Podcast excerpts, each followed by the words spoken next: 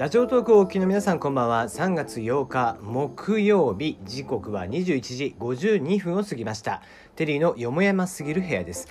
いかがお過ごしでしょうか？テリーです。この番組は僕が個人的に気になっていることやニュース話題などに対して好き勝手12分間一本勝負していこうっていう番組になっております。案内役はただのしがないおっさんテリーでお届けをいたしますよと。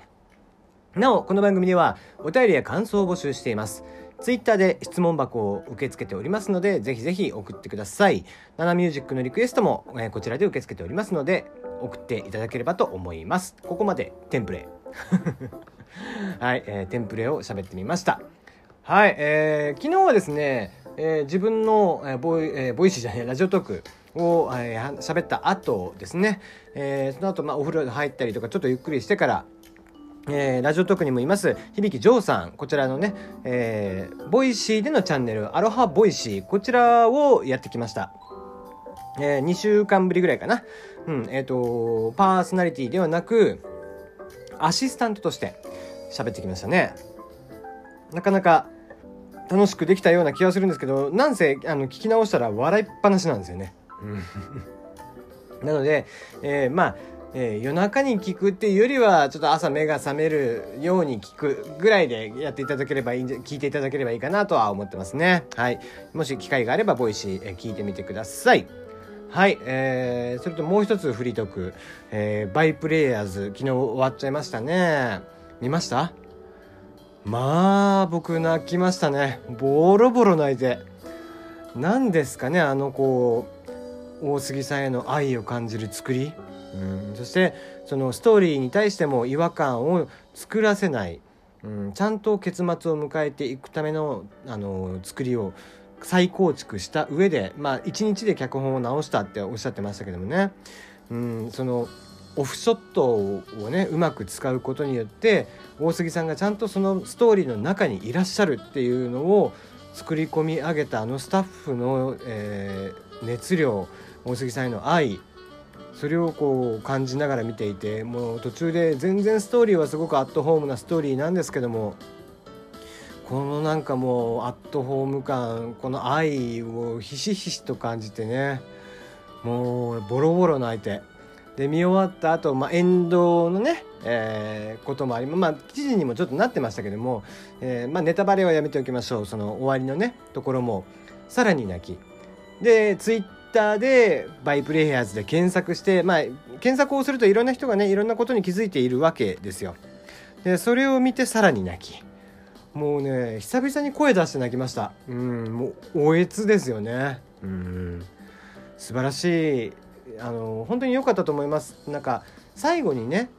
こうバイプレイヤーズで僕は終わったのがすごく意味があったと思うんですよ。脇役として、えー主役ではないずっと脇役の方々をスポットを当ててその方々が主役をしているドラマ。うん実に意味があったような気がしますね。最後に主役をやった作品が遺作になるっていうのはその彼ら役者人生、えーのね本当に大事な作品になったんじゃないかなと思います。本当にこういいですね。敬意を込めて役者バカ、えー大杉蓮さん、うん、どうぞ、えー向こうでもですねあの元気にそして他の方々のねバイプレイヤーズの方々の活躍を、えー次の活躍を楽しみにしていただければいいなと思いますね。うん、はいじゃあ今日も質問箱行きましょう。えーすいませんね。なんか僕がね、えー、ツイッターで、え何も来てないからっていうのでね、えーツイートをしたら、えー気を使っていただいて 送っていただきました、えー、普通歌ですね、えー麺類の中で一番好きなものは何ですか？うーんとね麺類はですねずっと僕はやっぱりこうなんせ九州人なので豚骨ラーメンが僕もう大好きなんですよね。豚骨ラーメンがうまい。うんただうんかと思えばうどんも好きだしそばも好きだしパスタも好きだしうんなんだったらフィットチーネとかね、えー、何ですか、えーペンネとかもそういうのも好きなんでね。うん。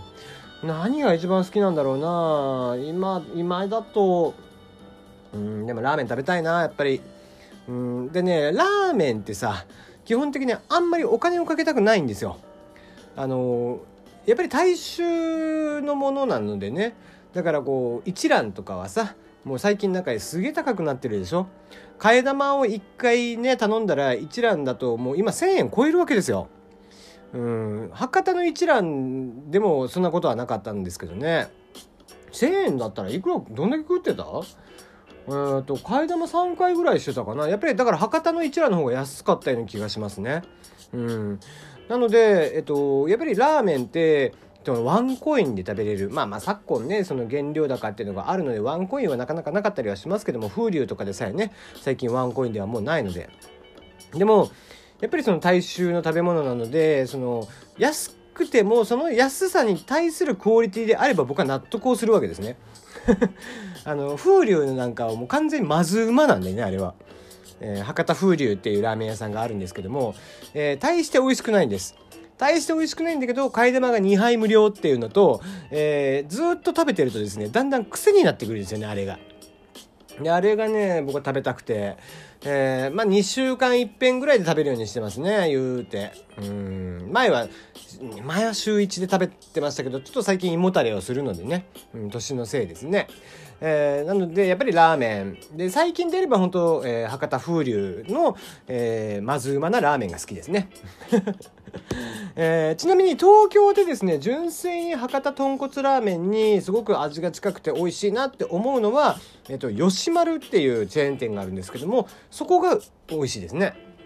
えー、吉丸もよく言ってました。特にため池山王の吉丸、えー、僕がですね、えー、これはどこの外国人の方なのかなっていうおばちゃんがいつもいたんですけども、えー、その方がいらっしゃって僕がお店に入ってって、えー、いつものっていうといつものがちゃんと出てくるんですね。で、えー、あまりに行き過ぎたんですねきっとね。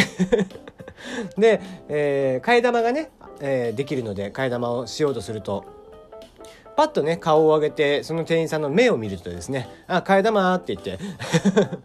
えー、ちゃんと替え玉を持ってきてくれるわけですね。特に僕は何も注文してないんですけど、うん、で、えー、しまいには僕がその前の会社どまあそのため池さんのというとドコモのお膝元なんですけどそのドコモの子会社で働いていた時にそのよく言ってたんですがその僕がもう会社を辞めるってなった時にはですね最後1ヶ月間は半額にしてくれました。ずっと。うん、あのスタンプカードみたいなのがあるんでそのスタンプカードが何ポイント貯まったら半額とかで要はね帳尻合わせることができるんですけどずっと半額にしてくれて本当の最終日はあの無料で食べさせていただきましたね。うんでも吉丸さんは本当に美味しいです。あそこの博多豚骨はもう純粋に美味しいのでぜひ、えー、豚骨ラーメン食べていただけたらいいんじゃないでしょうか。はい、えー、今日の話題、えー、藤井聡太六段いい経験。師匠との公式戦初対局を制すと。いうことで、えー、藤井聡太六段がですね、えー、お師匠であるな、えー、杉本七段との対局でもう打ち勝ったと。いうことらしいですね。はい。えー、藤井六段と言いますと、あと1局、えー、ですね、1勝してしまえば、確か7段に上がるということで、その6段としてのグッズはプレミアがつくんではないかって言われてますね。うん。まあ、素晴らしい快進撃、まだまだ、えー、15歳。うん、すごいですね。本当に。えー、ネム、えー、保有者への保証は来週をめど、2回目の業務改善命令を受け、コインチェックが会見ということで、本日、えー、例のね、コインチェックが、えー、会見をしまして、業務改善を2回目の命令を受けております。それに合わせて、えー、まあ、コインチェックだけではなく7社、こちらが、えー、受けてますね。金融庁からの指摘です。えー、挙句2社に関しては業務停止命令が出てますね。で、えっ、ー、と、1社に関してはそのオーナーがお客さんの、えビットコインを取引してたと勝手にっていうこともあったりするそうなのでだから本当にねこういうのはやめてほしいよね。うん、なんだろうねその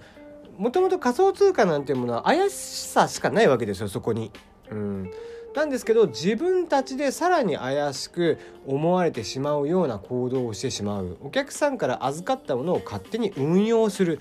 100%あってはならない。ことを平気でやってしまうあたり。うん。もしこれがね仮に、えー、コインチェックではなくその持ち逃げというのが、えー、勝手にハッキングされてクラッキングですね。ごめんなさい。言い方を変えましょう。ハッキングではなくクラッキングをされて、えー、勝手に流出をしてしまってみたいなことがそんなね、えー、会社で起こってしまった日にはもう保証なんていうのは絶対できないですからね。うんまあ自分たちで自分たちの首を絞めるような行動は絶対にやめてほしいなと、えー、とにかくスタートアップベンチャーというのはモラルが欠けていることが非常に多いこれは、えっ、と、ぜひちゃんと自分たちのモラルというもの法律というものを遵守して、えー、いただくコンプライアンスとモラルっていうのはやっぱり遵守していただきたいなと思いますね。世界最速の0.38秒でルービックキューブを解くマシンが登場。世界記録を大幅に塗り替える様子がムービーで公開中ということで YouTube こちらの方にルービックキューブを0.38秒で解いてしまうという、えー、マシン。こちらが、えー、公開されています、えー、今までのタイムを40%ち、えー、縮めると。これはね実際の映像を見たらすごいです。瞬間です。何が起こってるかよくわからない。えルービックキューブというともうあのね6面のいろんなカラフルなものを合わせていくみたいなものですけどもあれをねやっぱりこうああいったパズルというのはみんなが解きたがるんですけどもね。ちなみに人間の世界記録って知ってます？これはですね韓国の方なんですけどもこれもすごいよ。4秒59もうなぜそうなるのか全然わからない。これね彼らはこう一面をざらっと見た後に両手を置いて用意ドンでやるんですけどもそれから4.59秒。すごいですね。人間と、え、機械の差というのはおよそ4秒、うん、まだまだ人間の可能性はあるような気がしますね。